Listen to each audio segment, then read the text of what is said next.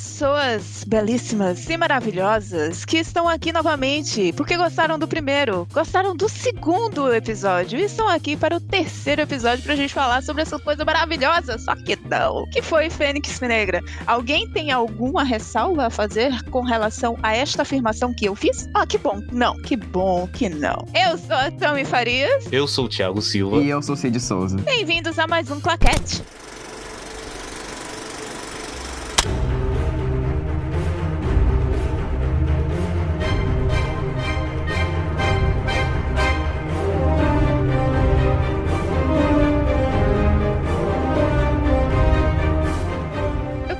Contar só um pouquinho a respeito da minha história com os X-Men. Eu não sei se vocês são fãs, mas eu tenho uma relação muito estreita com os X-Men, porque eu era fã da série de TV, da primeira lá dos anos 90, que era os Fabulosos X-Men, que emulava exatamente os quadrinhos e eu era fã dos quadrinhos, dos o, o Fabulosos X-Men que tinha. Então, assim, eu tenho uma história muito de, de, sabe, emocional, realmente, tocante com relação aos X-Men. E eu me lembro, lá em 96, lá nas revistas Herói, sabe? Faz tempo pra caralho. Faz tempo para cacete.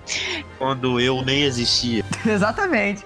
Então eu lembro lá, né, por 96, 97, começaram a surgir vários boatos de que haveria um filme dos X-Men. Várias revistas fizeram matérias com o elenco dos sonhos sobre X-Men e tal. E assim, eu fiquei super empolgada. Então, para mim, essa saga, ela deixa um gosto tão amargo na minha boca, vocês não fazem ideia. Mas eu queria saber de vocês, Cid, Thiago, me contem a relação de vocês com os X-Men. Eu, assim, sou mais novo daqui, né, dá pra perceber, mas eu e o Thiago, a gente acompanhou mais ou menos a mesma época, né, do X-Men Evolution ali. Sim, sim. Que, porra, é um desenho que muito fã antigo não gosta, mas pau no cu do fã. É, exatamente. Porra, era um desenho que pra época a gente eu via antes de ir pra escola e, nossa, eu adorava. E quando eu nasci, tinha o primeiro filme do X-Men, né? Já tinha acho que o primeiro e o segundo. O segundo é de que ano? Eu não lembro. O segundo é de 2003. Ah, tá. Então, é, eu já era nascido. Mas o, o filme, assim, eu sempre gostei muito dessa franquia, tanto as adaptações, né? Tanto as HQs. Porque eu não, não sou de ler HQ, mas os fabulosos X-Men, eu já li algumas e eu acho, assim, de uma qualidade que HQ da Marvel, assim, para mim, são as minhas favoritas, sabe? Então, é triste, porque ficou tão, tão ruim com o passar do tempo esses filmes, né? É, eu é basicamente a mesma história do Cid, né? Eu tive contato com o X-Men lá, com o X-Men Evolution, que passava no SBT, gostava pra cacete, eu via também antes de ir pra escola, quando eu estudava de tarde, e depois da escola, quando eu estudava de manhã. E quanto a quadrinhos, eu não poderia me importar menos, porque, enfim, eu fui uma criança sem HQ. sem gibi, pra mim, foda-se o gibi. Eu gosto de desenho e filme. Os filmes é aquela coisa, né? Você, você vê quando criança, você vai crescendo e você vê depois com a merda e você para de se importar. É, é triste, é triste. Ai, que triste. Assim, meu contato com, com esse universo nerd, realmente, de quadrinhos, de filmes, vem todo do meu tio. Cara, tem que, tem que agradecer a ele, porque ele fazia coleções. Ele tinha coleção do, do Homem-Aranha, tinha coleção do Batman, tinha coleção do Superman, tinha coleção dos X-Men. E assim. Rico. Não, não era rico. Aqui a, a, revista em quadrinho era muito barata. Ah, é verdade. Tá entendendo? Era, Naquela época. Era muito, muito barato. Com dois reais você comprava uma puta história, sabe? Tipo, tem quadrinhos que ele tem que é antes do plano real. Então, assim, era uma coisa bem, bem barata mesmo. Não é que nem esses encadernados da Panini que ela lança agora, uma revista que custa, sei lá. 130 reais. Não. Né? É, fui comprar antes do Guerra Infinita. Fui numa loja aí, uma loja amarela dos livros. 130 reais. Você sabe que tem mais de uma, né? É, não, então é pra não, é pra não deixar claro, porque eu posso ser na verdade, eu acabei de lembrar, tem outra, tem três. Enfim, mas é para não deixar claro mesmo. Mas é a, é a mais famosa. E 130 reais, gente, pelo amor de que isso? É, velho, é caro. Hoje em dia é artigo de luxo, mas antigamente era um bagulho super acessível para todo mundo. E aí ele tinha essas revistas e tal, então eu tive muito contato, primeiro com o quadrinho e depois com as animações. E assim, ao contrário do que você está falando, eu que sou fã dos primeirões lá, eu também gostava muito do X-Men Evolution.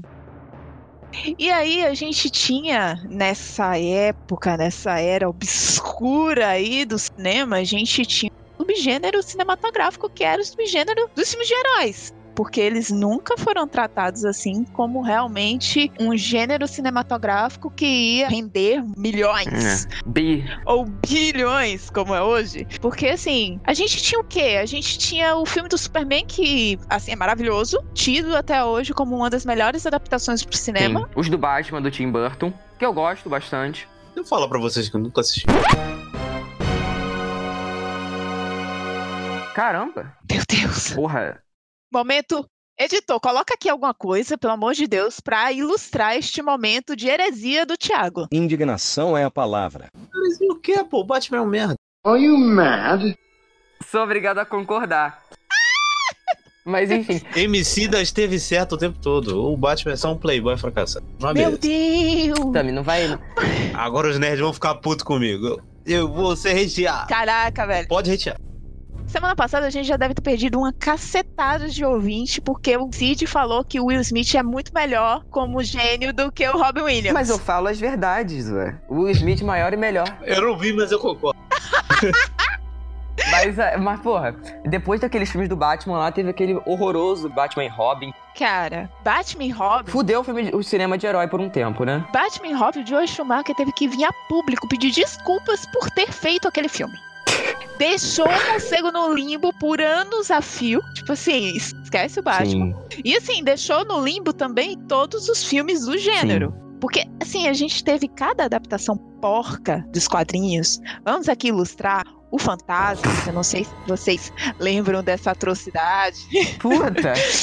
Tem Cru o Conquistador também. É, é uns bagulho trash. Blade, aquele filme do Blade também. Não, não, não. Blade é legal. Blade é muito legal, cara. Blade é legal. Essa é uma é legal. trecheira. Blade é legal. Não, não é trecheira. Não é. É, mais ou menos, é. É, eu, eu acho, eu acho. Não, ele só é datado, mas na época ele era maravilhoso. Assim, é tido como uma boa adaptação, inclusive. Depois dessa era do limbo das adaptações de história em quadrinho, que assim era cada uma mais tenebrosa do que a outra, não vamos lembrar aqui de Spawn, né? Não vamos lembrar. E aí surgiu uma coisa no meio do caminho chamada Matrix. Matrix foi um divisor de águas num nível de conceito de cinema assim tão extraordinário que ele influenciou tudo que veio depois. Sim. Todo mundo usava couro. Verdade. Todo mundo usava aquele sobretudo tal. E aí o X-Men que foi feito, que foi uma medida meio que desesperada da Marvel para conseguir salvar a editora, porque Hum. tava meio que falindo e ela teve que abrir mão de alguns direitos.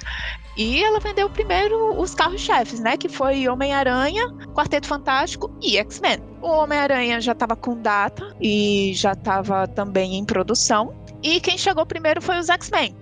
E aí chegou como aquele filme realmente produto derivado assim de Matrix chupado, aquela coisa mais sombria, aquela coisa couro, né? Então, adeus, todo aquele amarelão, aquele azulão É. que tinha nos quadrinhos, todo aquele colorido, Ah, mas tchau. eu acho que se fosse, por exemplo, pra eles botarem essa coisa logo ali no começo dos anos 2000, né? Acho que não ia dar certo. Não ia. Não ia, não.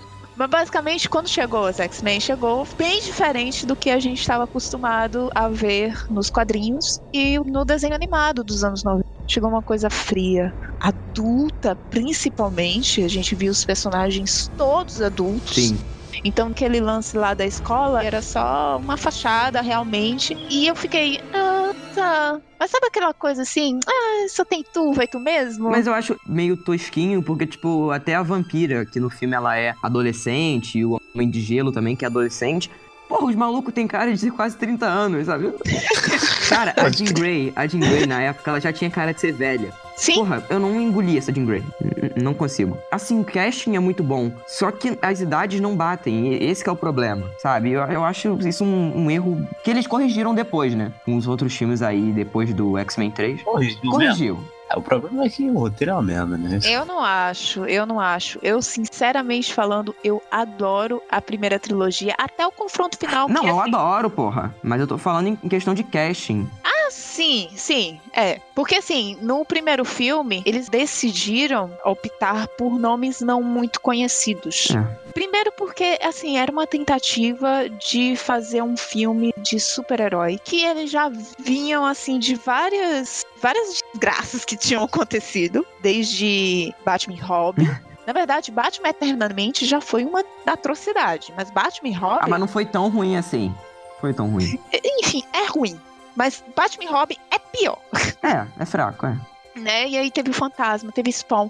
Então, assim, veio uma sequência de filmes que foram realmente muito ruins de adaptações de, de quadrinhos. E os X-Men, ele tava ali com baixíssimo orçamento. Eles escolheram um cara que foi o Brian Singer, que fez Os Suspeitos, que inclusive é bem interessante também a história quando ele foi fazer uma reunião lá com Stan Lee para apresentar as ideias dele, né, pros X-Men e tal. E aí ele falando vários, não, porque em Os Suspeitos, tal, tal, tal, não, em Os Suspeitos. E Stan Lee falou, cara, por que, que você fala tanto de Suspeitos? Aí o Brian Singer, então, foi porque eu dirigi. Aí o, o Stan Lee, é sério? Eu e minha esposa amamos esse filme. Pronto, ganhou o coração do Stanley ali, o Brian Singer. E aí ele conquistou o, o seu lugar, né, ali em X-Men. E outra coisa também, né, o Hugh Jackman, ele foi escolhido aos 45 do segundo tempo. É. Você sabe quem ia fazer o, o Wolverine? Quem? O cara que foi o vilão do segundo Missão Impossível. Porra, mas aí tu tá querendo. Porra, não faço a menor ideia Exatamente. de quem Tá querendo que eu puxe da memória? Puta. Que puta merda.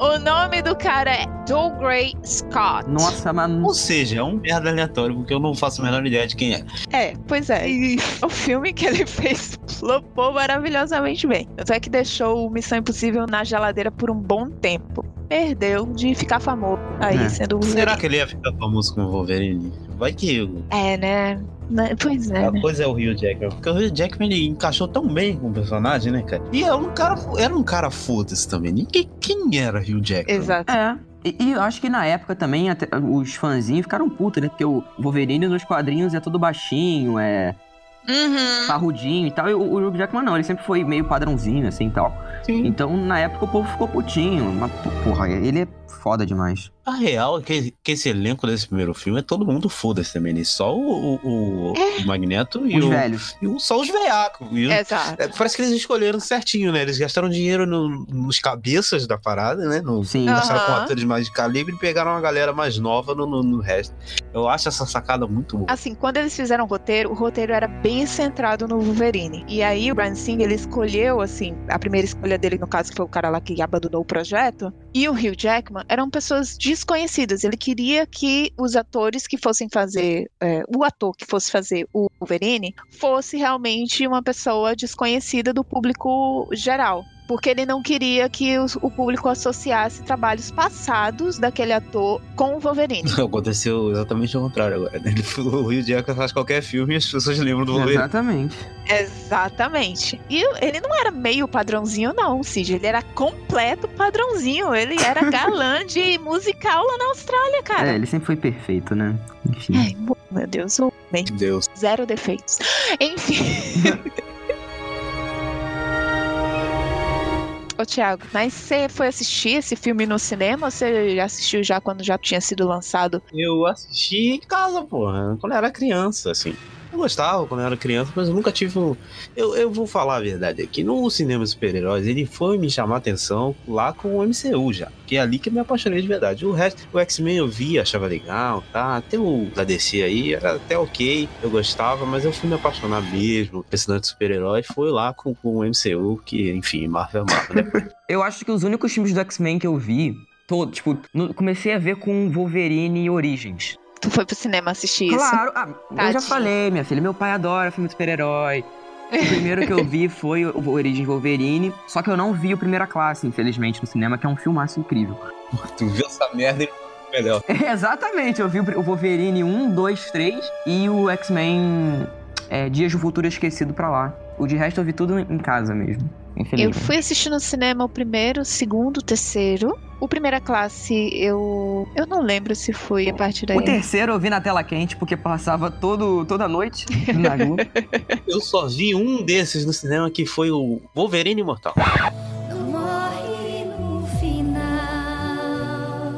O resto eu vi tudo em casa. Você não viu o Logo no cinema? Você não viu o Logan no cinema? Ah, não, o Logan eu vi. Nossa, esqueci completamente. É porque o Logan é tão fora da curva, é, é tão anti-X-Men que eu, que eu tinha esquecido. E tem, e tem Deadpool também, que aí foda-se, né? o Deadpool. Não corta a parte que eu chego no Deadpool. Então, eu fui assistir no cinema o primeiro X-Men. E como eu falei, eu saí de lá assim, ai, eu gostei, eu não gostei. Porque era muito tímido, cara. A forma como eles usam poder é tímido, sabe? Agora, uma coisa que a gente não pode, assim, falar desse filme são os diálogos. Os diálogos são muito bons. Tem frases, assim, muito legais nesse primeiro filme e no segundo também, mas no primeiro filme principalmente. Que na época não tinha essa porra de CDC, porque não tinha Batman The Dark Knight ainda, que o povo fica chupando aí o filme. sombrio e realista. Não, a- apenas pare. Mas é, basicamente todo mundo tinha meio que vergonha de se auto-intitular filmes de super-herói. É. É, então era uma coisa muito tímida. Com razão, né? Porque ia se comparar a essas merdas que a gente já falou aí. Exatamente. E aí, com o sucesso do primeiro X-Men, veio o X-Men 2, que teve um orçamento maior.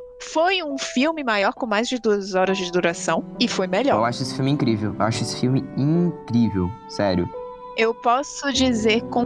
Não com toda certeza, porque a gente tem aquele ponto fora da curva chamado Logan. Mas tirando o Logan, ele é o melhor filme da franquia. Pelo menos com o nome Não X-Men. concordo. Primeira classe. X-Men, Dias de um Futuro Esquecido. Não, o dia do futuro do passado pretérito é pior do que o primeira classe. O primeira classe mesmo. Ah, não. Eu acho Dias de um Futuro Esquecido um filme incrível, o melhor de todos os X-Men. O dia do futuro esquecido. Quando a gente chegar nele, a gente vai falar, ele é muito foda, mas eu prefiro o primeira classe. Eu não gosto de primeira classe. Eu acho que eu sou uma das únicas pessoas no universo, acho que composto por 1 ou 2% no máximo, que não gosta de primeira classe. Então já, então já sabemos quem tá errado, né? Exato. Ouvinte, escuta aqui. Ela tem plena consciência de que está errada. Não precisa xingar ela, mas se quiser, pode xingar também. Isso! Que, deselegante! A gente não vai ficar triste, não. Eu direi os meus Ó, argumentos. se for pra falar que não é igual no quadrinho, eu vou aí não, Recife te- jamais, Ah, jamais. tá. Não, se for igual no quadrinho, eu largo o podcast de. Eu não tenho problemas com esse lance de não ser igual ao quadrinho. Pra mim, sendo bom é o que importa. Ah, ainda bem. Muito bem, porque senão a gente já cortava amizades aqui. Já. Exatamente. não sou dessas. Aí, assim, teve X-Men 2, que nossa luta do Wolverine contra a Lady Lethal. Que é bem diferente dos quadrinhos. Cara, ficou muito legal a luta entre eles dois. Mas, mais uma vez, Wolverine não pinga uma gota de então, né? sangue. É, né? Classificação indicativa. É, mas eu acho incrível, a cena inicial desse filme é. Acho que é a minha sequência favorita dos filmes do X-Men, que é o, o Noturno na Casa Branca. Maravilhoso. Puta merda, gente, que, que cena incrível. O ator que faz o Noturno, eu não, eu não vi muito filme com ele, não, esse primeiro Noturno. Mas, porra, ele mandou muito bem, cara. Ó, sério, o Noturno virou um dos personagens favoritos só por causa dessa cena. Porque, sério, é muito foda. Eu, já, eu já gostava do Noturno desde o desenho. É, do X-Men Evolution, eu achava ele legal, mas nesse filme, então, puta merda. Não, mas olha, sério, não sei, assim, por que raios, mas eu gosto mil vezes mais da maquiagem da primeira trilogia do que a maquiagem da segunda trilogia. Eu, eu não sei, eu acho tudo meio muito fake na, na segunda trilogia, sabe? Né? Sim, até aquele- aquele apocalipse de borracha. É, né? Eu cara, sei, eu sei, mano. eu te entendo. A maquiagem do noturno, porra, cara, que maquiagem É. foda. E era incrível, porque parecia um negócio em, em alto relevo, eram uns negócios assim, bizarros. Isso!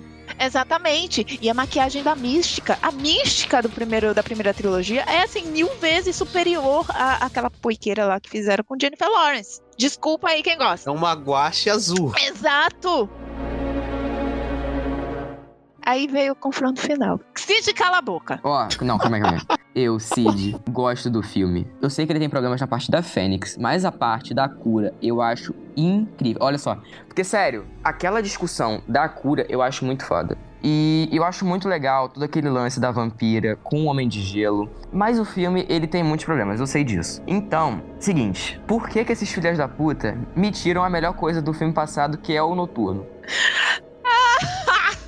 Sério, eu fiquei tão puto Noturno é esquecido em churrasco. não, e sério, tipo, ele não apa- ele não, não- ninguém menciona tipo nada. É basicamente o Gavigode lá no jogo do Vingadores. É, exatamente.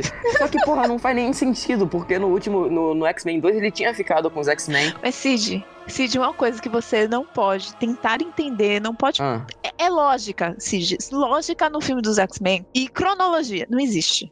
Entenda. Não, mas até, até então, até então tava tudo tranquilo. Mano, não, não tava tudo tranquilo. Você sabe, X-Men 3 tava assim. você sabe o que é você mostrar três Kitty Prides diferentes em cada filme. É, isso Ah, aí. não, mas é questão de ator. Isso aí não me incomoda tanto, não. Mas eu acho que, porra, tu tirar um personagem que era uma das melhores coisas, sem explicação, sem falar, tipo, podia ser, sei lá, falar, ah, ele largou os X-Men ou coisa do tipo, mas não, ele está com foda-se. É realmente um dos filmes mais fracos, mas mesmo assim eu gosto. Esse filme, ele já, já começa a ser ruim pelo fato do Brian Singer ter saído. Por que, que o Brian Singer saiu, O afinal? Brian Singer saiu para dirigir Superman O Retorno. E levou com ele o Ciclope. Que deixou de ser corno em X-Men e foi ser corno em Superman. Caralho, ele fez o Superman? Sim, ele era o marido da Lois. Nossa, mas, meu Deus, nem sabia disso. Pois é, né? Quem lembra de Superman O Retorno, não é verdade? É, enfim, né? Todo esse John. Não, mas assim, o filme, vocês vocês acham realmente que é tipo, ai, que coisa horrorosa? Eu não acho, sério. Não, não, sabe por quê? Porque o nerd ele é chato. Infelizmente, eu sou obrigado a falar isso aqui. Aí o pessoal viu que não era igual a merda do quadrinho lá, que eu não sei, não sei o que, que tem de tão bom nessa porra esse pessoal ficar chupando o saco desse quadrinho. Quer ver que o povo vai, vai ir no seu direct? Não, mas a saga da Fênix Negra nos quadrinhos tem isso aqui, ó. Foda-se! Mas a questão não é que não era igual aos quadrinhos, é que era completamente diferente. Era tipo um bagulho que não deveria ser chamado Fênix Ah, Negra. Se, se a gente for levar pra esse lado também, né? Vingadores Guerra Infinita não tinha que chamar Guerra Infinita. Tem que chamar Vingadores conhecendo Thanos e sua família. Exatamente. Mas então, a questão é o seguinte: quando você pega as adaptações feitas pelo MCU, tipo, eles tiram muita coisa. Favoritismo da Marvel. Graças a Deus, ainda bem. Não, mas não é só isso, não é uma questão.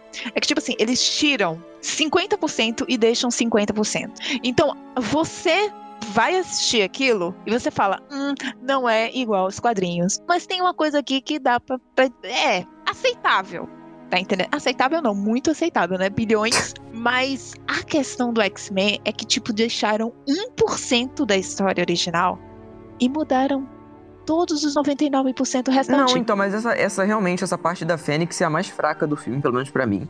Tem coisa importante que eles foram deixar na cena pós-créditos que eu acho isso, porra, um pecado, cara.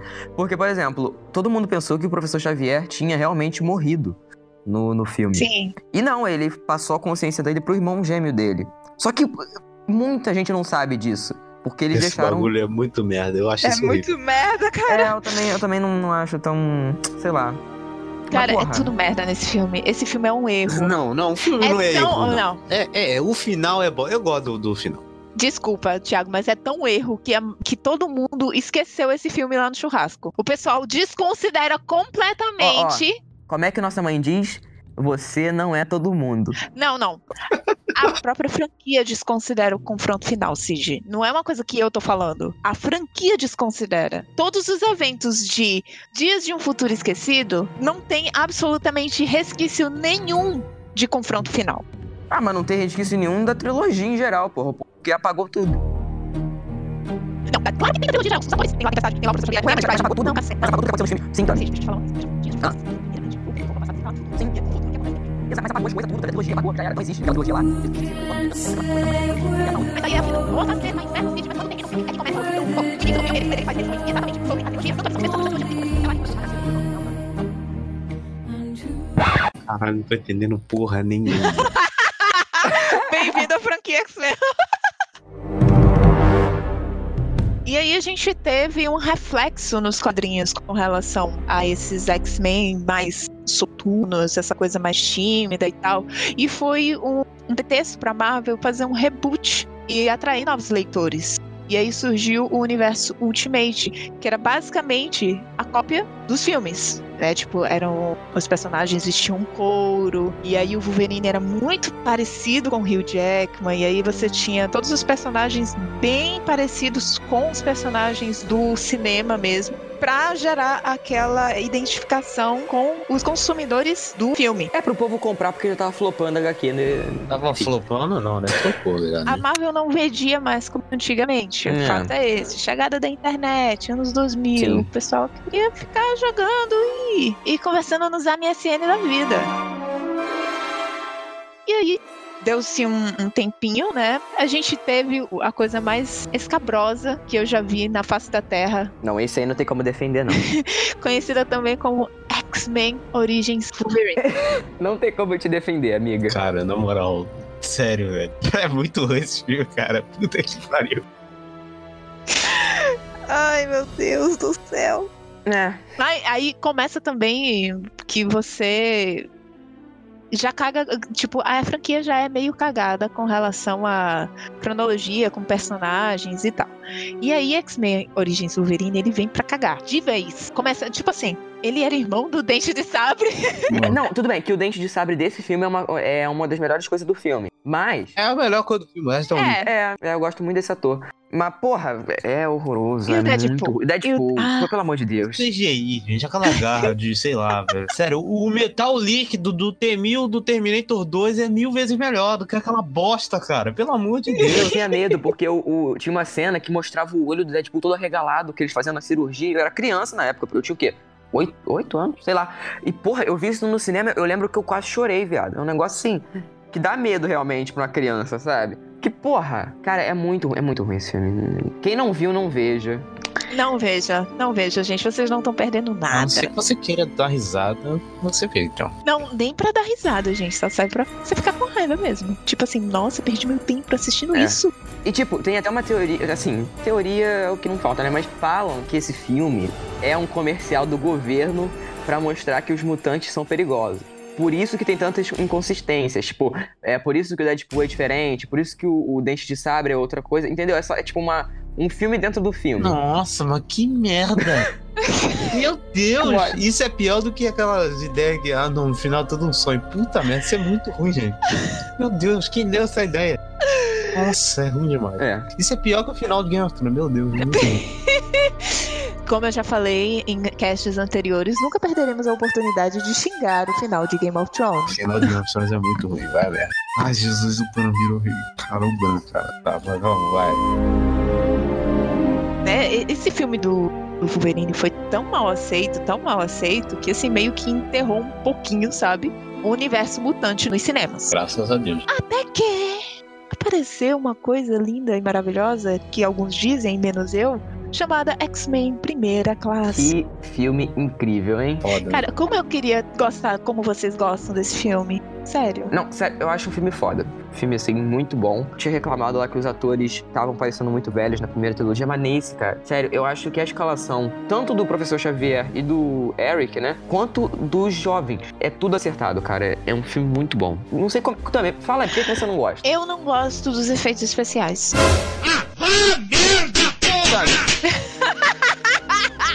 Tu tá de saca. É, é, é sério? É isso que você não gosta no filme? Então, é porque. ai, eu não sei, assim, eu não, eu não, eu não gosto de alguns diálogos. Eu acho alguns diálogos muito idiotas. E eu acho, assim. Os efeitos especiais muito ruins em alguns momentos. E o que me realmente me irrita profundamente é a quantidade de mortes e a quantidade de sangue que de- deveria ter sido espirrado na tela. E não acontece isso. Ah, mas vocês têm um tesão em sangue, hein? Caraca, Cid. Eu li a mente do Thiago agora, fez um, dei uma de Professor Xavier. Inception, maluco. Mas, gente, p- vamos lá. Seja aí, tudo bem, que é, é meio tosquinho, mas porra, é, é dos, sei lá, do 2011, sei lá. E, e, cara, assim, eu gosto muito das escalações. A trilha sonora, a trilha sonora que eles fizeram Ia falar isso. pro tema dos X-Men. Porque antes do tema dos X-Men antigo era aquela música que tava tocando aí no começo do programa. E essa que tá tocando agora. Ai caceta, tudo eu tenho que fazer nessa merda. Pronto. Essa é foda demais. Cara, é quem faz a trilha desse filme, que é, é um tesudo esse cara, hein? Henry Jackman. Ele é. Ah, ele fez de Guerra Civil também. Fez? Ele é foda, ele é foda, é. Ah, é? Não, ele fez do Winter Soldier também. Ele sempre trabalha com os irmãos Russo. Porra, ele é foda. Eu realmente não lembro da trilha sonora É desse sério? filme. Eu lembro muito da trilha sonora dos primeiros filmes, que eu, inclusive, amo de A paixão. trilha sonora, cara, é, é incrível. Tudo nesse filme funciona, sabe? Sei lá, eu achei aquela. A, como é o nome? A Emma Frost tão tosca, aquela roupinha dela também é tão tosca. Ah, mas é igual dos quadrinhos, querendo ou não. Se Não, povo, eu sei. Eu sei que eu achei feio. Tipo assim, eu achei over, tá entendendo? Ah, tá, entendi, O- a roupa dela. Independente se fosse igual ou não Sim, quadrinhos. sim, eu também. Dane-se.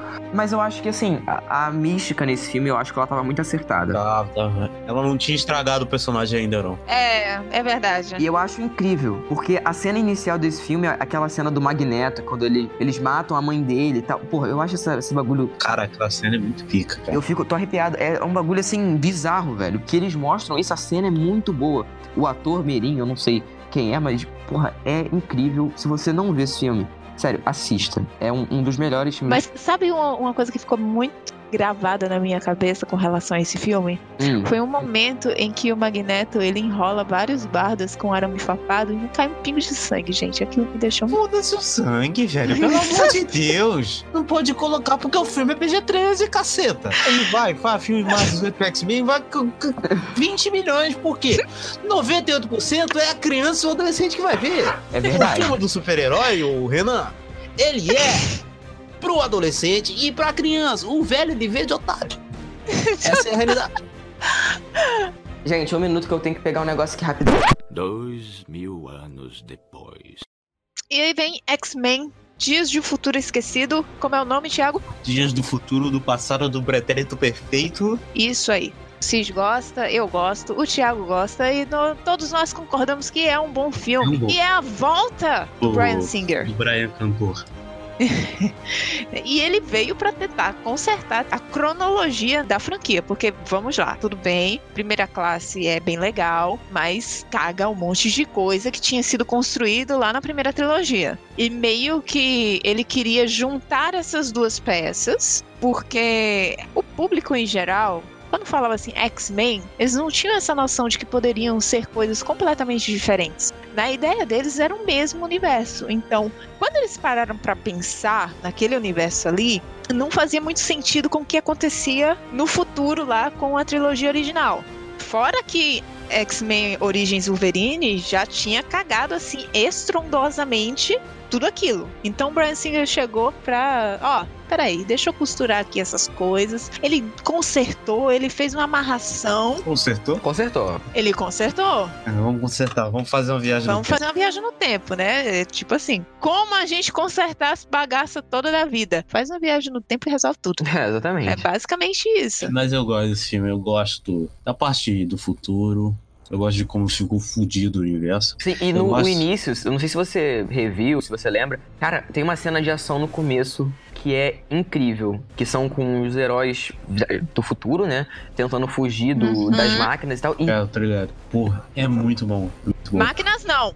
Sentinelas. Cara, vocês não estão entendendo. Desde o primeiro filme dos X-Men, eu aguardo ansiosamente pra ver os sentinelas em algum dos filmes. Você não tá entendendo a emoção que eu tive em o confronto final, quando eles estão na sala de perigo.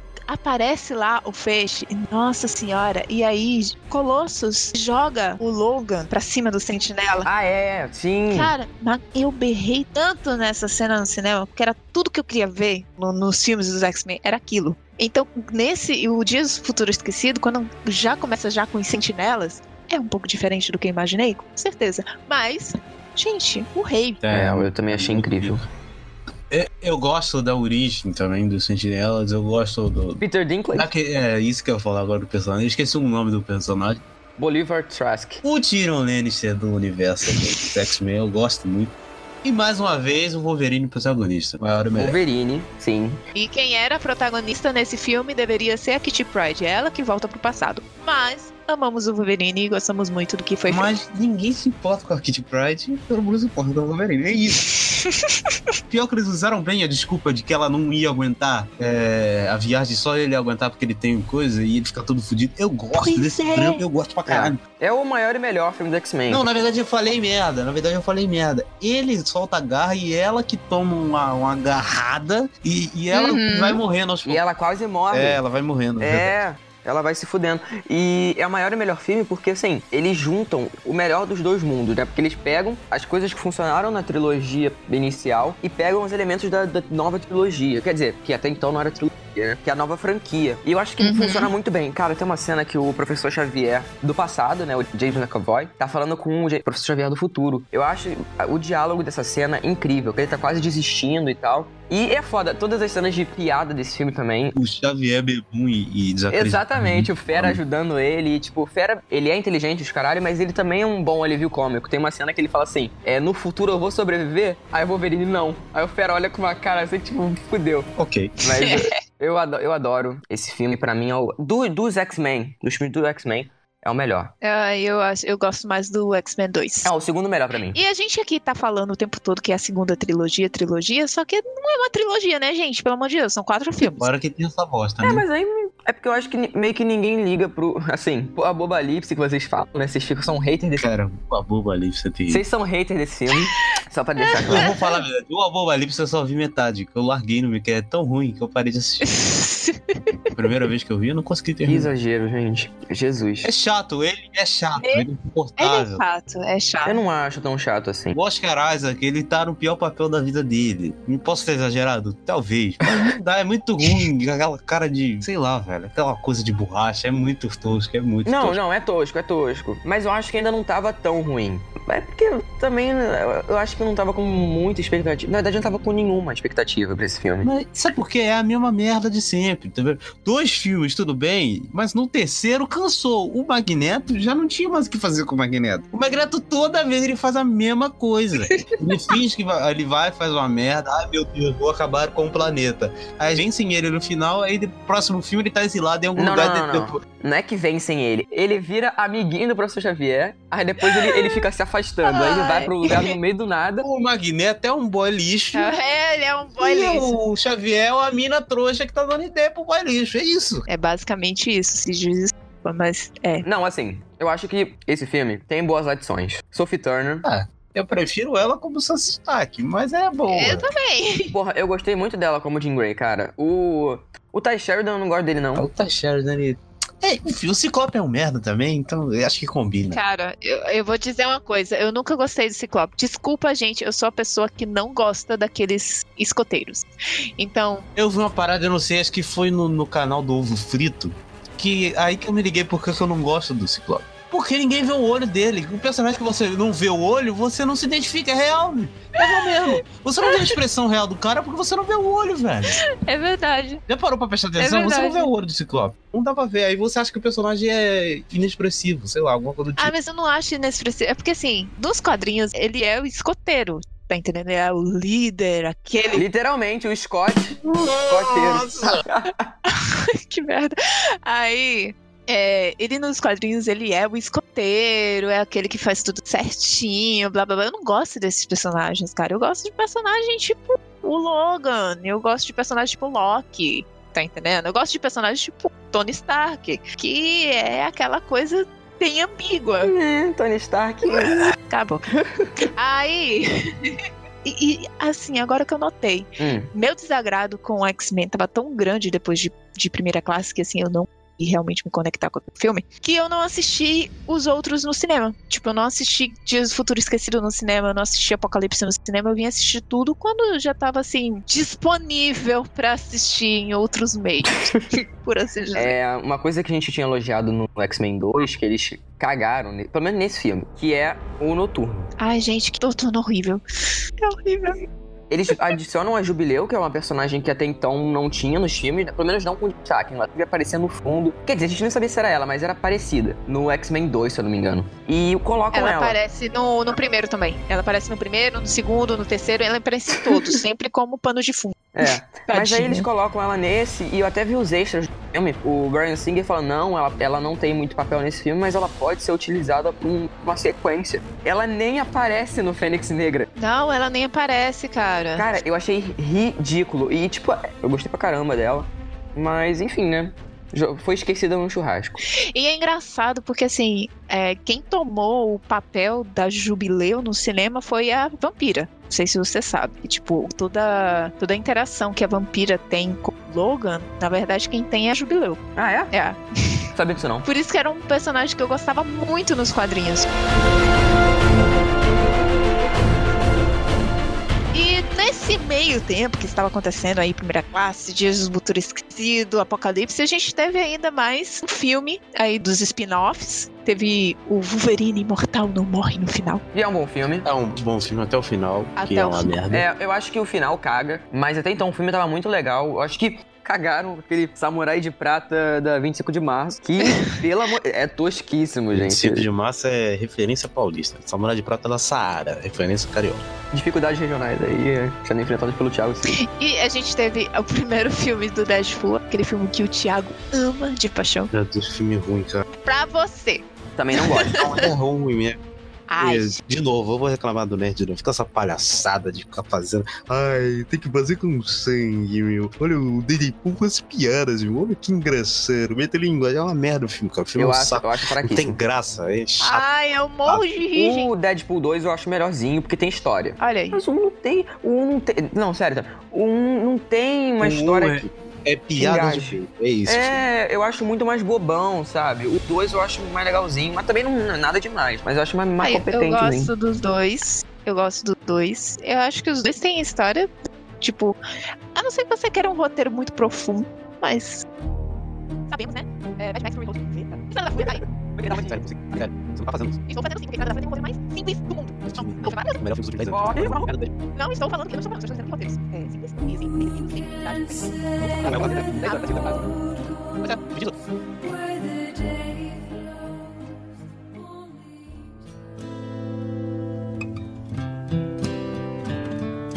Vem, vem, vem o gostoso. Fala, fala aí o nome do gostoso, vai. O gostoso, o gostoso, lindo, maravilhoso, tesudo. Zero defeitos. Logan. Ai, meu Deus. Ai, que delícia. Today, to see if Gente, esse filme é, é bom demais. Gente, que, que tesão de filme. Que que filme gostou? É um filme assim que. Você, vocês estavam ansiosos? Cara, é, eu tava. Tava. Eu não vou mentir. Tá, tá. Pelo É. trailer, pelo, pelo hype que foi criado. Sério? Porra, eu tava com medo, cara. Porque, porque, sei lá, eu não, não tava muito na vibe dos X-Men na época. Mas quando eu vi esse filme no cinema, meu amigo, que filme incrível, hein? O trailer, ele me ganhou. Ele me ganhou pela música do Johnny Cash, porque eu gosto muito dessa música. E ele me ganhou também pelo tom. E, e não vou mentir, tinha acabado de zerar The Last of Us. Quando eu vi é um aquele trailer, eu disse, meu Deus, só faltou um bis. Basicamente foi isso. Mas, porra, a, aquela garota que faz a X23, que garota foda. Ela hein? só precisava ficar calada o resto do filme, só acho. Ah, tá, para. Ai, não, gente, quando ela abre a boca pra falar, eu. Ai, eu, eu- é sério, me deu, assim, muita raiva. Ai, quando ela fala. Olha, todo mundo, todo mundo, ai meu Deus, que emoção, quando o Logan morreu. Spoiler, quem não assistiu, foda-se. Mas basicamente, ele estava lá morrendo, eu, nossa, prestes a chorar, eu estava emocionada. Eu disse, meu Deus do céu, não, vou matar o Logan de verdade, eu não acredito nisso. Aí ela soltou um. Papai. Ah, tá, me vai tomar no cu, cara. É uma criança. Acabou. É uma Acabou. criança. Ali eu já não. Tudo. Eu não vou a falar mais nada. Eu vou ficar aí. Você manda ela ir pra merda ou eu mando ela pra merda? Você manda que eu, eu não vou gastar minha saliva, não. Tami, vá a merda. Porra, mas, assim, fa- falando sério agora. É, as atuações desse filme tão, tão sensacionais, assim. O Patrick Stewart, esse velho. Meu Deus. Como que, ele não ganhou o Oscar? Sério, esse cara é maravilhoso. Eu adoro esse ator. Ele é um dos únicos carecas que eu gosto. Sabe? Ele é um, ele é um cara foda, assim. E, e eu acho realmente que ele merecia ser indicado pra, pro Oscar, porque ele mandou muito bem. A cena que ele morre é incrível. Spoiler de novo, mas foda-se. Assistam essa cena de novo, porque é incrível. É Aliás, incrível. não assistam só essa cena, assista esse filme inteiro.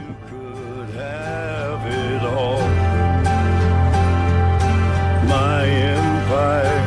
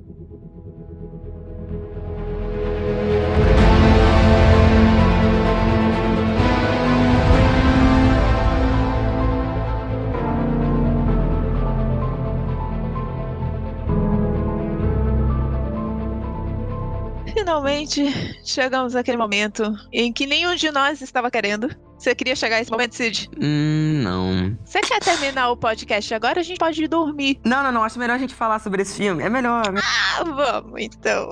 Quero falar. Você você quer destilar o seu ódio, Cid? não, não, vamos, vamos, vamos por parte, né? Vamos, vamos. Diria Jack. É, exatamente. Tudo bem. Eu só sei que quando foi anunciado que ia ser feito o filme da Fênix Negra com apenas um filme introdutório da Jean Grey, eu já disse, mas que pressa de cagar a saga da Fênix de novo.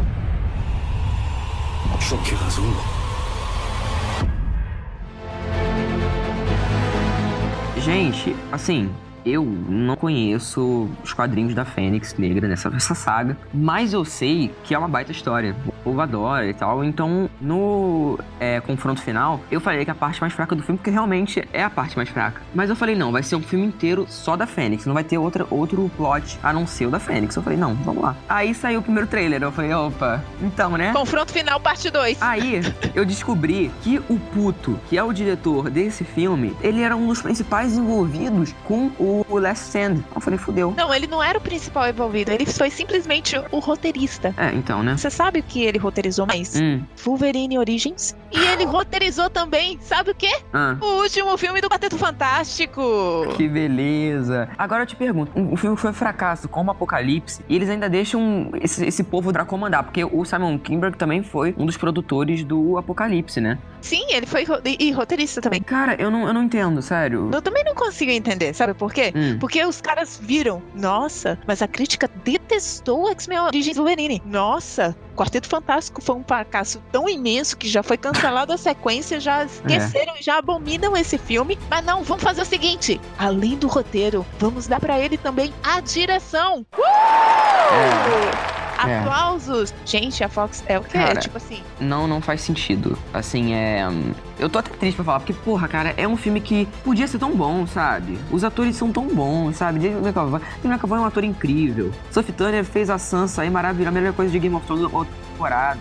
Gente. Então, porra, é, é triste. Olha, eu fui uma das que defendi a Turner como Jean Grey. Tipo, quando uma galera chegou pra mim pra dizer que a Turner não ia conseguir carregar esse papel, que ela não era boa o suficiente, eu ficava, cara, eu olhava, eu assisti o que? Game of Thrones e a oitava É. temporada, pelo amor de Deus, gente. Você pode até falar nas primeiras temporadas, mas na oitava temporada, ela dá um show, cara. Sim. Convenhamos. E aí, quando eu assisti Fênix Negra, eu fui assim: não, eu quero ver Sophie Turner arrasando. Mano, que dor. Que dor de atuação. É, eu achei muito fraco. Muito. Além do da Sophie Turner, né? Eu acho que os outros que estavam muito bem, eu acho que o- eu já falei, eu não gosto tanto do Ty Sheridan, mas ele tava, tava bacana como Ciclope, sabe? Mas nesse filme, a Tempestade eu gostei. Eu achei ela legal. Eu achei que a Halle Berry, antigamente, ela fazia muito no automático. Essa atriz eu gostei bastante dela. Não, não sei se ela consegue segurar, enfim, outros filmes, mas como a Tempestade eu gostei.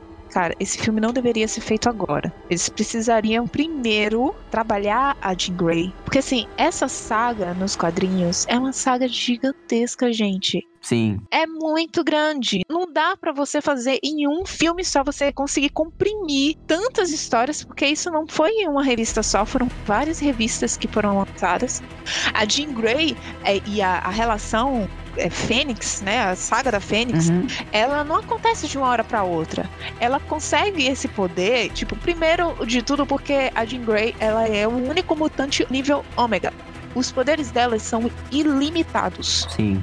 Então, a saga da Fênix, ela começa uma coisa muito. É lá atrás, na história original, não era nenhuma força, era a radiação extrema que ela recebia e aí aflorava mais o poder dela. O É. que ficou mais conhecido realmente foi essa força.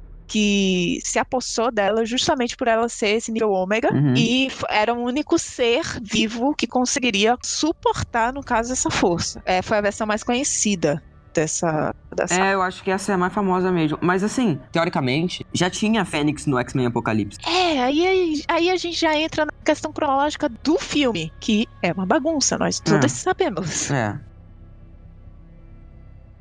Assim, o filme eu acho que se fosse naquela vibe do iníciozinho, com os X-Men juntos, sabe? Com aquele, aquela dinâmica de equipe, eu acho que podia funcionar. Então, aí é que tá. Porque assim, saiu a notícia, não gostei. Saiu o primeiro trailer, eu disse, hum, confronto final, parte 2. Também não gostei. E aí eu fui iludida. Lá na Comic Con, que é assim, né? Você tá no, no auditório, você tá lá do, junto com o pessoal. Aí aparecem as cenas lá, inéditas, e você se arreganha toda.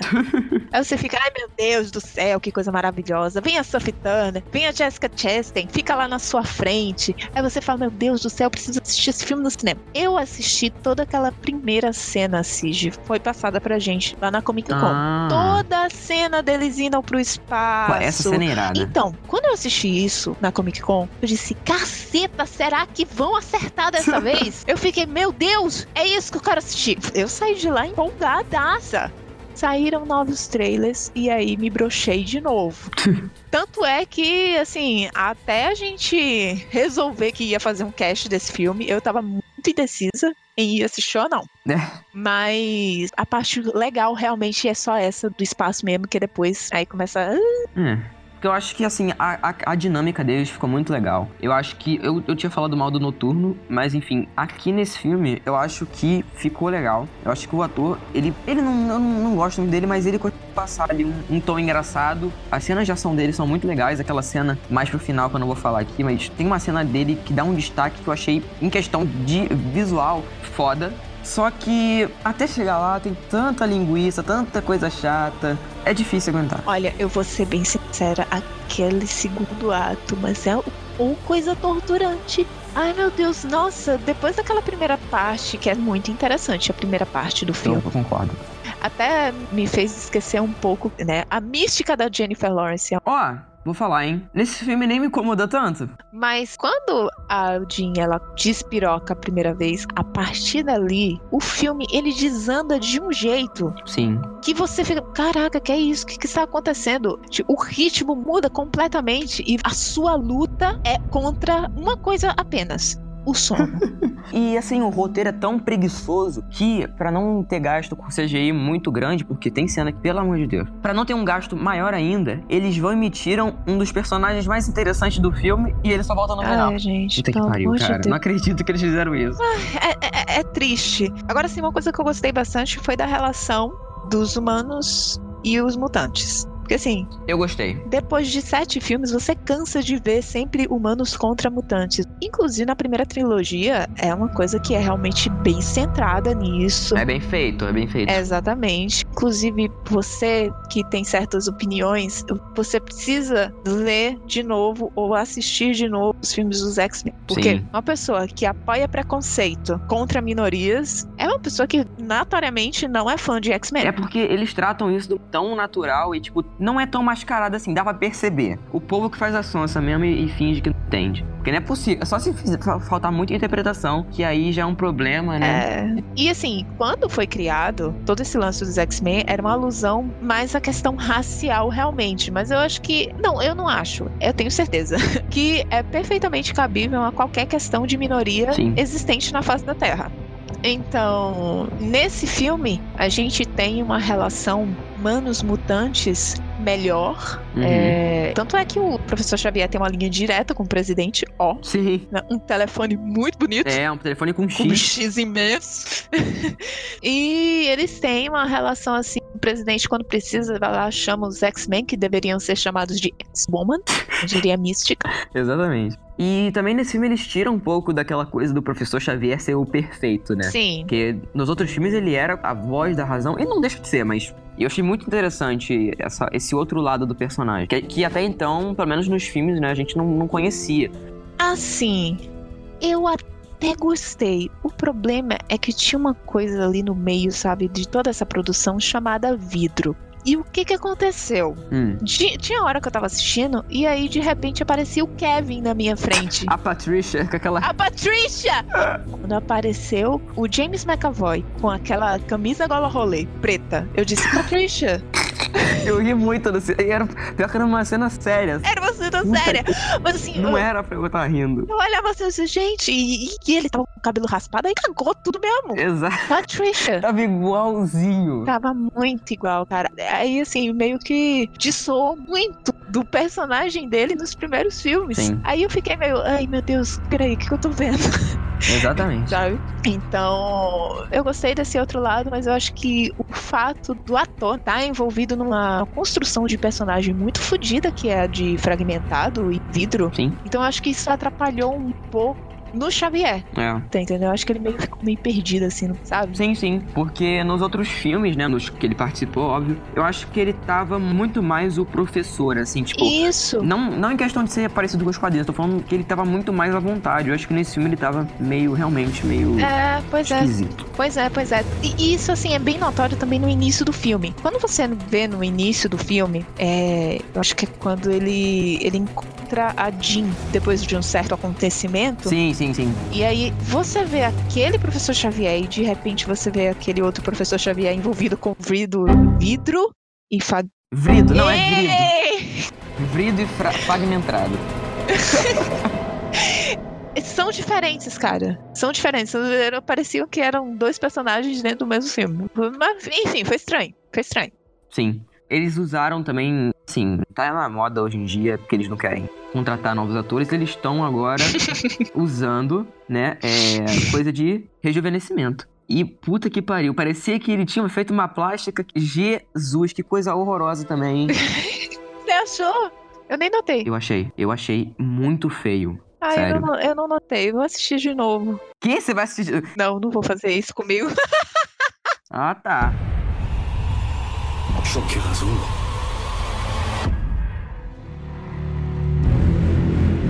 O que, que você achou da Jessica Chastain e de sua vilã misteriosa?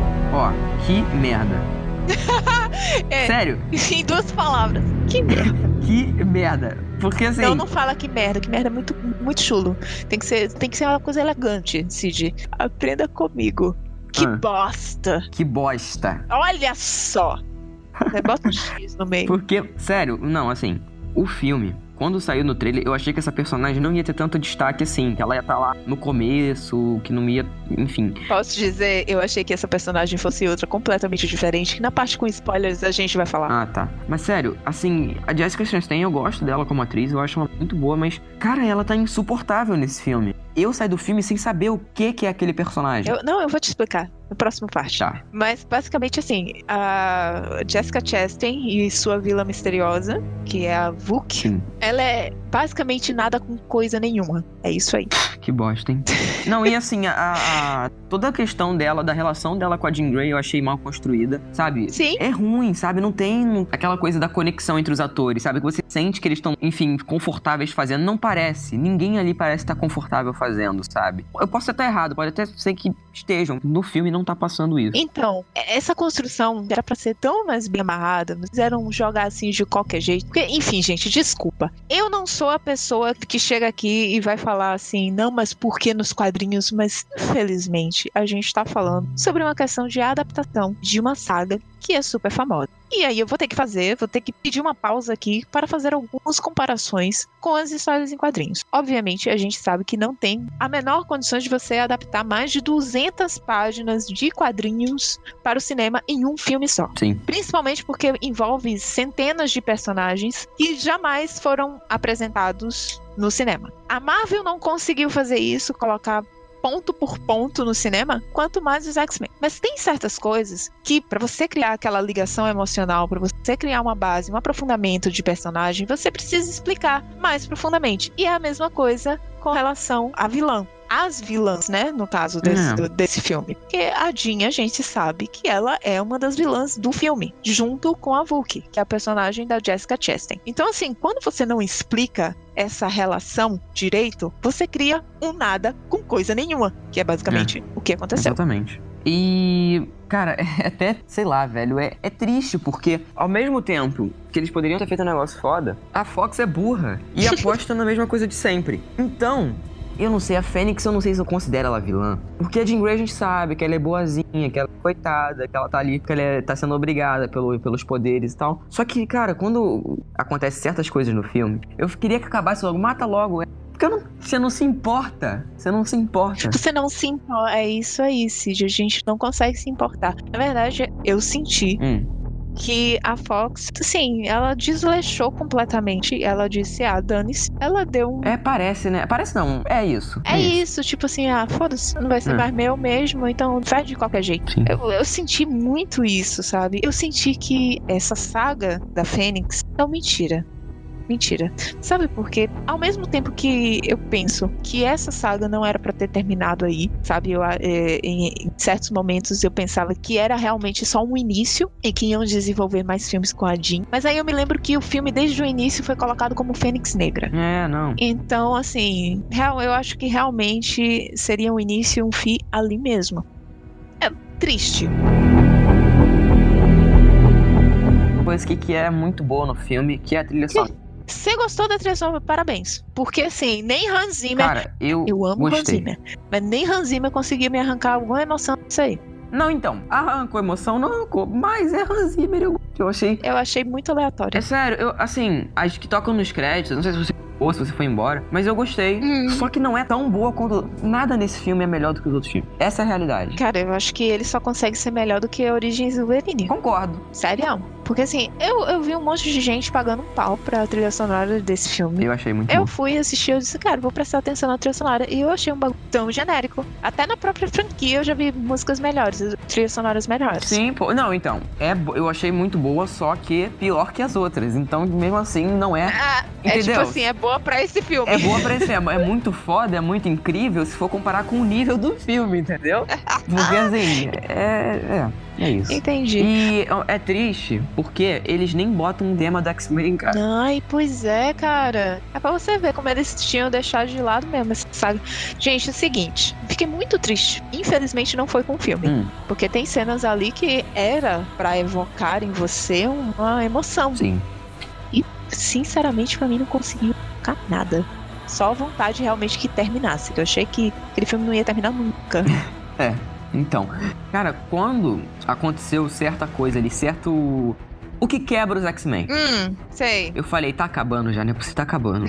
Aí demorou, demorou, mas o pior é porque o povo pode reclamar do X-Men 3, mas o filme não, não é tão arrastado quanto esse. Mas eu concordo, Cid, sinceramente, por incrível que pareça. Eu não sou a pessoa que é fã de O Confronto Final, pelo contrário, eu detesto esse filme, mas eu gosto mais de O Confronto Final do que de Fênix Negra. É. Em questão de narrativa, eu acho que o confronto final consegue ser um pouco melhor. Sim, porque eu, assim, vocês viram que eu defendi vários filmes e tal, que são um pouco polêmicos, acusações polêmicas, mas esse não, não tem como defender. É triste, porque uma saga que revolucionou a história dos filmes de super-heróis acabou dessa forma tão genérica e esquecível. Eu não digo que ela revolucionou, mas ela deu início à revolução. É, é, eu diria também. Mas é isso, né? Eu acho que pra descrever esse filme é esquecível.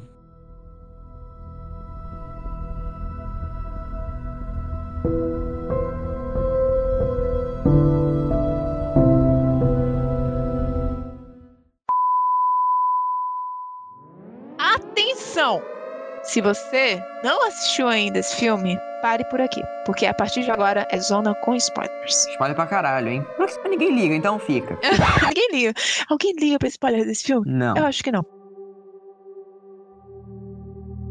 Gente, seguinte, vamos lá. Eu vou tentar compilar de uma forma mais breve possível a história da Fênix Negra nos quadrinhos. Só pra vocês terem uma ideia de quão longa é essa saga. Hum. Basicamente, envolve impérios alienígenas, que é o Império Shi'ar, onde existe uma personagem chamada Lilandra que tem um envolvimento amoroso com o Charles Xavier Caralho. É, Pois é, pra você ter uma ideia de como é diferente. Então, assim, mas dane-se, eu achei, sinceramente falando, Cid, que essa Hum. personagem da Jessica Chastain seria a Lilandra. Por isso que eu disse, eu achava que ela Porra, era mas outra essa personagem coisa. aparece na quadrinho. Nos quadrinhos, quem? A? Que é. Sim, então aí eu vou te dizer qual é a real importância e por que ela deveria ter uma profundidade e você realmente deveria se importar com a Vuk ou o Hum. Vuk, porque na verdade é, não sabemos qual é a identidade. É, assim, é. Ele é como se fosse um Skrull, né? É, exato. Ele poderia ter se transformado em qualquer pessoa, mas ele continua a cara da Jessica Chastain até o final do filme. Pois é. Sendo que ele poderia ser qualquer pessoa ali. Ele poderia ser, tipo, fingir que era o Professor Xavier. Sim, Poderia fingir que era o Ciclope pra conseguir a confiança dela mais rápido. Sim. Enfim, não foi muito estabelecido isso no filme, mas basicamente eu acho que ela precisa matar a pessoa. Ah, é, pode, é,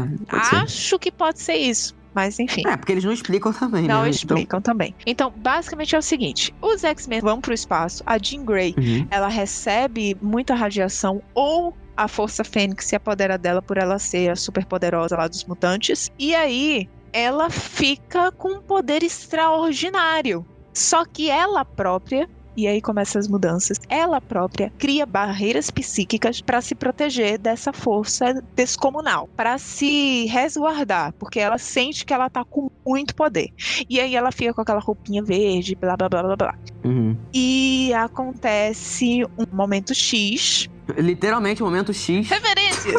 É, um momento X onde essas barreiras são quebradas. E aí a Fênix assume controle da Jean Grey. Neste momento, em uma dessas ocasiões aí, ela vai para um sistema e ela absorve a energia de um sol. Ela absorve um sol inteiro, que é o sol do sistema Dibari. E aí você relacionou aí o, o nome? Hum. Os Dibari são os alienígenas retratados no filme. Nos quadrinhos, eles não são é, seres que são ruins, eles não são vilões. Uhum. Eles vivem nesse sistema solar que é controlado pelo Império Shi'ar, que é lá da Lilandra. O que que acontece? A Jean Grey, ela vai e absorve a estrela desse sistema aí dos Dibari. No que ela absorve, ela transforma a estrela numa supernova que explode e acaba com o planeta Dibari, matando 5 bilhões de seres. Hum. E aí o Vuk, que não estava no planeta, e alguns outros de Bari, eles sobrevivem. E eles criam um ódio profundo pela Jean Grey e pela Fênix. Aí você tem um peso, você tem uma profundidade que foi completamente jogada fora no filme.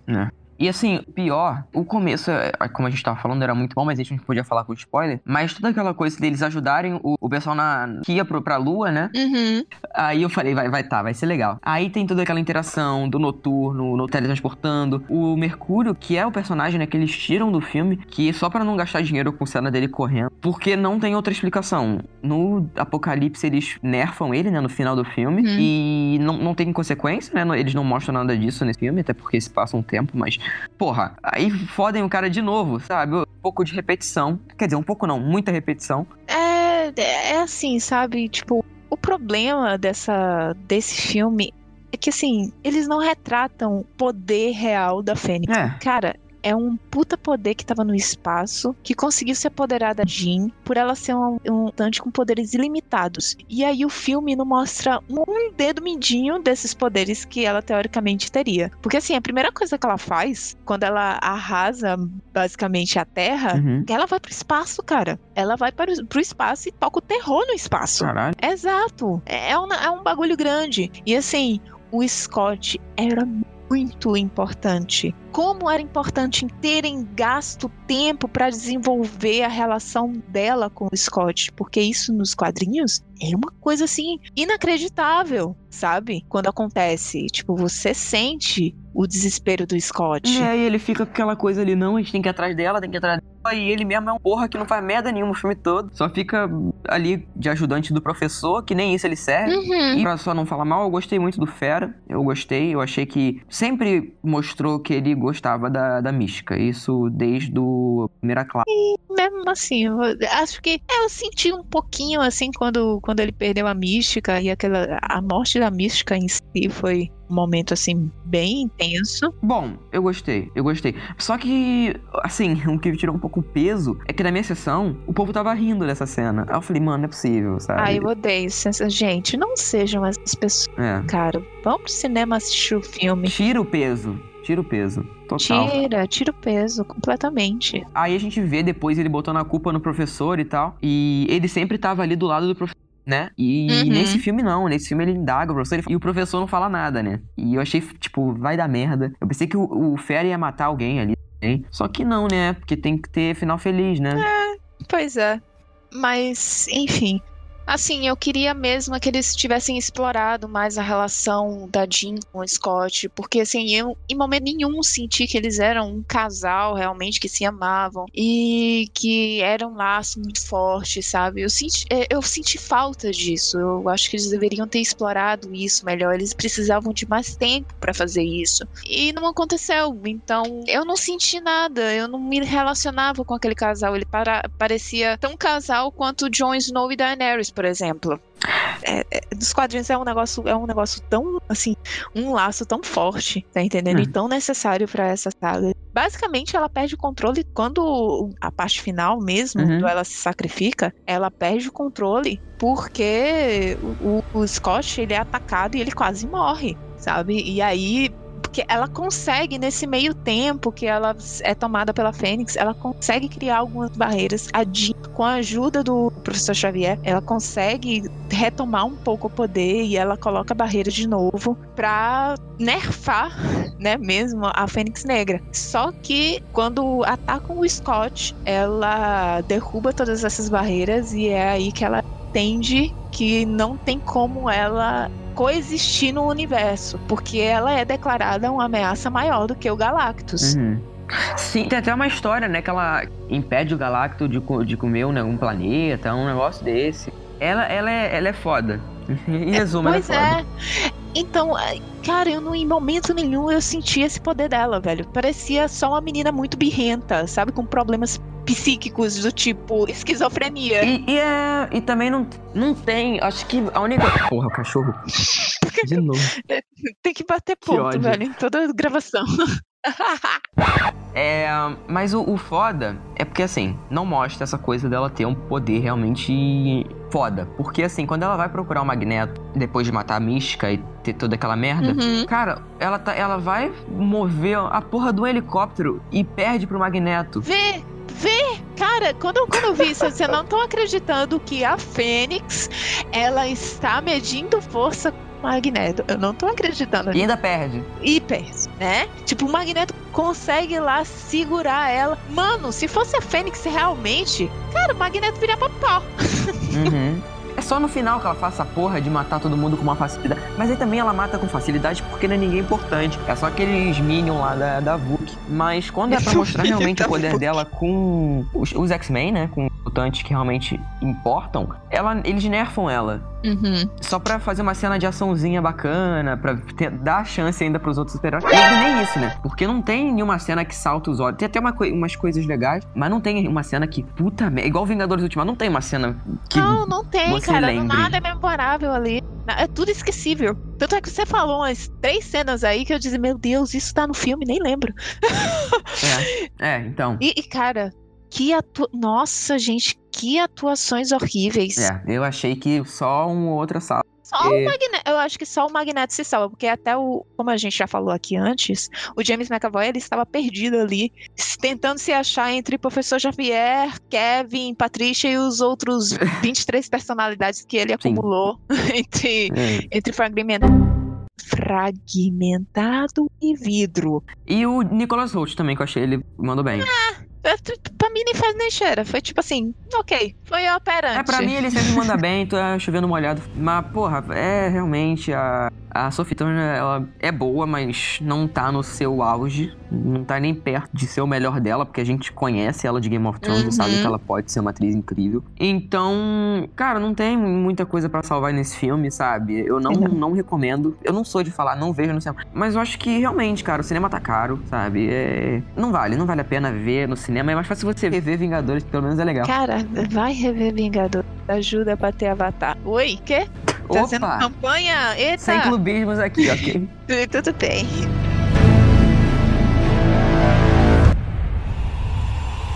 Que razão.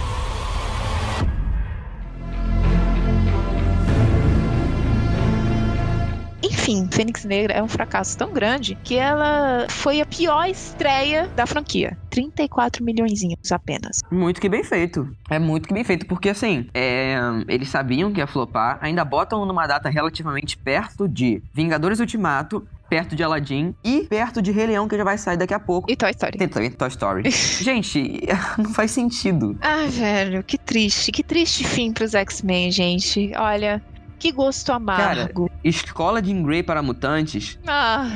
Deus. É, é sério isso? Escola de Grey para mutantes. Puta merda. Foi. Nossa, gente, foi Não, eu pensei que aquele negócio ali que o Ciclo- que o Ciclope tava carregando no final era um memorial pra Jean Grey. Pensei que era uma coisa assim. Cara, escola Jean Grey para mutantes. Que merda. Que, que coisa horrorosa, gente. Cara, é, é enfadonho falar desse filme. É. É. é enfadonho, de verdade, porque é muita coisa ruim. Você gostou dos efeitos especiais? Eu acho que pela coisa tem que salvar nesse filme. É, então, eu achei que os efeitos especiais, quando estão perto da Jean Grey, são bons. Mas tem uma cena com a tempestade que puta que pariu. Dos raios. Ah, que Parece, parece que foi feito, sei lá, velho, com- no Paint, tá ligado? Foram desenhando em cima do, do frame. É horroroso. É verdade. Jesus. É verdade, é verdade, É Cid. Não- triste, né? Foi a franquia triste. começou tão bem. Começou tão, tão, tão bem olha, feita, né? Então, como eu já disse anteriormente, sempre tive um gosto amargo com X-Men, porque eu assistia, eu gostava, mas não era o que eu queria. Nunca foi, nunca foi. Desculpa você gostou da Tempestade.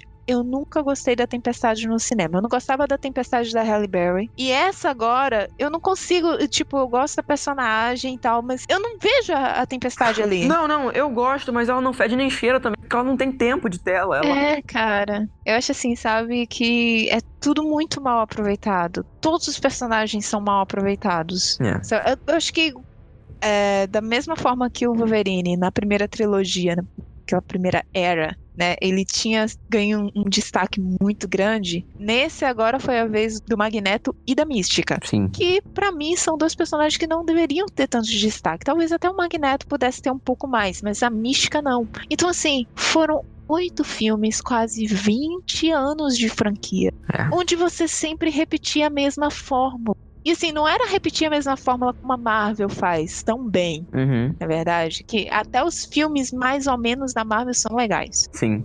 Repetir a mesma fala que eu, que eu falo assim, cara, o Magneto é sempre a mesma coisa. A mesma história, a mística também, essa coisa de. A mística também. E por mais que você coloque um vilão na trama, ele vai ser, ele vai ser sempre mais é, inexpressivo, mais genérico do que o Magneto. O Magneto sempre acaba roubando a cena. Sim, rouba a cena. E muito se deve pelo carisma do ator. E óbvio que não é ruim, óbvio que não. Mas você tem que colocar um ator que seja de calibre alto pra fazer. E não que eles não façam isso, porque o Oscar Isaac é um ator de calibre alto. Só que eles não souberam aproveitar. Sabe, eles já fizeram uma coisa tosca com o visual. E nesse filme é a mesma coisa. Savuki é horrorosa. Enfim, é, é- tô cansado de falar mal desse filme. Não assistam no cinema. É, vão gastar dinheiro com coisa boa. É. Cid, sua nota. É, vocês vão achar que eu deveria dar nota menor pelo tanto que eu falei. Mas, assim, tem umas coisas ou outras que eu gostei. É, tem umas atuações que eu achei interessantes, como eu já falei. Todos os pontos aqui que eu já falei somaram é, na nota que eu vou dar, que são duas estrelas. Vou dar duas estrelas pro filme. Eu acho que um final ruim é o pior filme da franquia pra mim. Tirando o Wolverine Origins. Mas esse daí eu ignoro já. então. Tirando esse, né, o Wolverine Origins é o pior filme da franquia de todos os tempos, assim, não recomendo. Cid, você conseguiu dar uma nota menor do que a minha, porque a minha nota, pra quem me acompanha no Instagram, Hum. já sabe que eu dei 2,5 pra esse filme. Ah, é? Foi. Não, não, então eu não quero ser babaca, então vou dar dois estrelas. Ah, não, não, não, já foi. já foi. E esses dois e meio vão inteiros pela primeira parte. A primeira parte eu gostei bastante, eu gostei da interação da equipe, apesar de que eu achava que naquele papel de liderança deveria estar o Scott, mas como Scott ainda era É muito jovem, é jovem. é um perdigoto. Então, é, ok, a mística, né? Fazer o que? Ela tá ali, a Jennifer Lawrence, É. ganhou um Oscar. E a, a- a filha da puta morreu, mas não param de falar o, o nome dela um instante do filme, gente. Que isso? Pois é, triste, triste. Mas eu dei duas estrelas e meia por esse momento aí. A partir do segundo ato, o negócio desanda e só, só a graça. Se for pra dizer, ah, eu vou assistir o quê? X-Men ou eu vou assistir Godzilla 2? Vai assistir Godzilla 2, você vai se divertir, mas o filme, ele não é legal, assim, ele não é maravilhoso. Ele vai te divertir mais do que Fênix Negra. Ou ver Aladdin também, que é melhor que os dois. Ou ver Aladdin. É,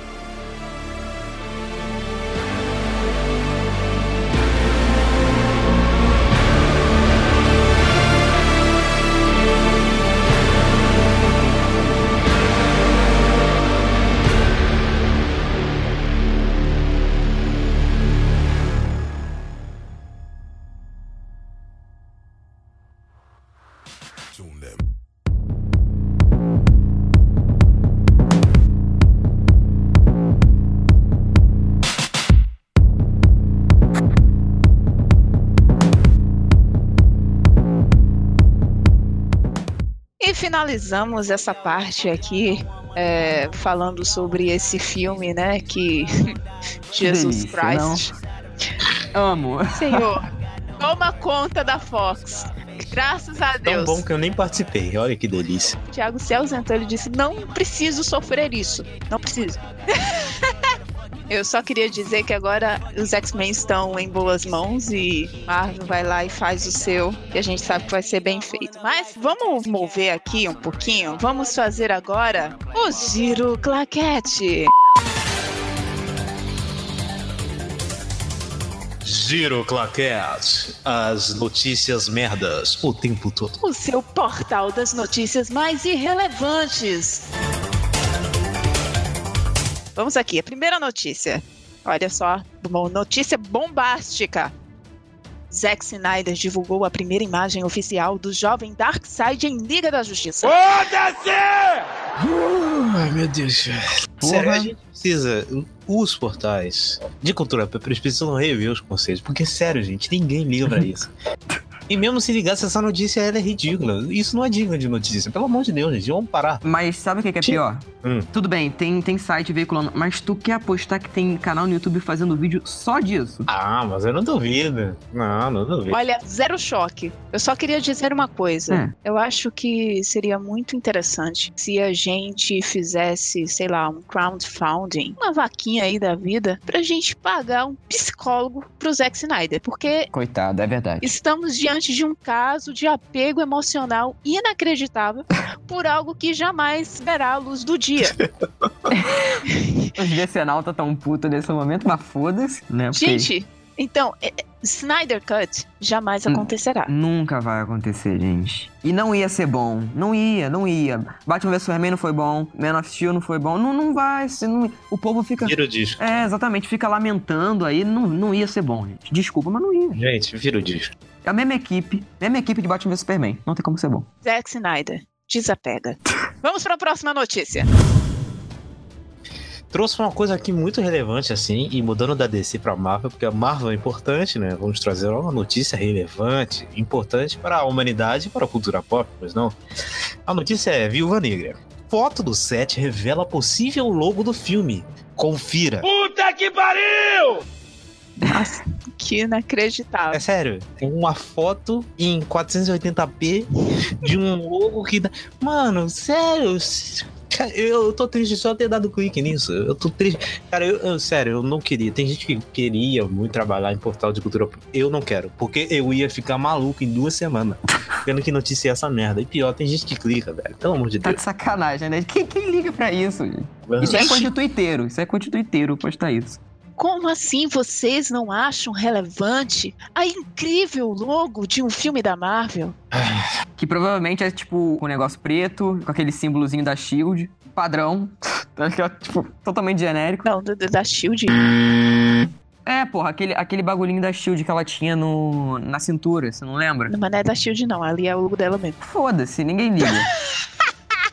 é o símbolo, o símbolo da.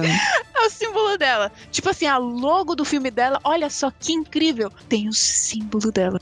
Meu Deus. Mas qual que é o símbolo do Gavião Arqueiro, né? Ele tem algum símbolo no Ele filme? tem, todos têm, Cid. Não faz pergunta difícil. Vamos, Ah. vamos pra próxima. Sabia, não. É, é, eu não sabia que ele tinha. Ele tem. Enfim, não importa, né, gente? Não importa. Exatamente. Começou a notícia. Próximo. Bom, pra fechar, Capitão Marvel tem um novo visual alternativo revelado. Confira. E, gente, realmente, né? Capitão Marvel, todo mundo se interessa aí pelo visual alternativo da moça, que nunca vai ser usado. Ninguém nunca vai ver isso no cinema, mas realmente tem que ser veiculada porque ah, é importante pro Zé da esquina que liga pra isso, né? Não, você vai ver, é a mesma coisa que tá, só que com um uniforme mais colado. Tipo, who cares, mano? Porra, sério. É. Só que em vez de ser aquele, é um grenal mais escuro, sei lá. Não sei nome de cor também, não importa. Não sei. É. Whatever. Eu fico impressionada, sabe? Assim, pra quem. Eu, eu gostaria muito de ter esse, essa cabeça, esse pensamento, assim, de dar super valor a coisas que jamais irão ao ar. Exatamente. A, a coisas que jamais irão acontecer, que coisa de, de filmes passados. Nossa, que interessante. Porque, tipo assim, você ter uma foto de um bastidor, uma foto realmente, por exemplo, de um filme antigo, onde você não tem muito acesso a imagens de bastidores, ok, vá lá, é legal, você tem aquela curiosidade. Mas tem umas fotos de bastidor e tem umas fotos de conceito que, mano, o povo lança livro. Eu tenho aqui um livro sobre a arte conceitual de Avatar. É super interessante, sim. Mas pra ser notícia, É. cara, não. Mas e essas foram as notícias mais irrelevantes do mundo cinematográfico. Giro Claquete, as notícias merdas o tempo todo. O seu portal das notícias mais irrelevantes.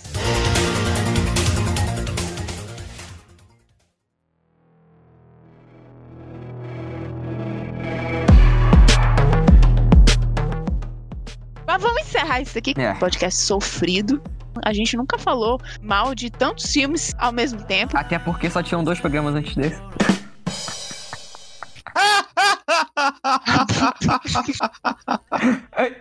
Ué, mas não é. Ué,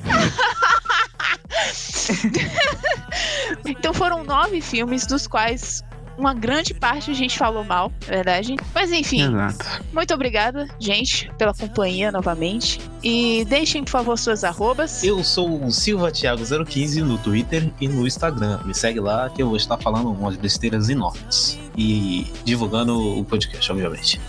Eu tô tiltado, cara! Só que é isso, efeitos de Dark.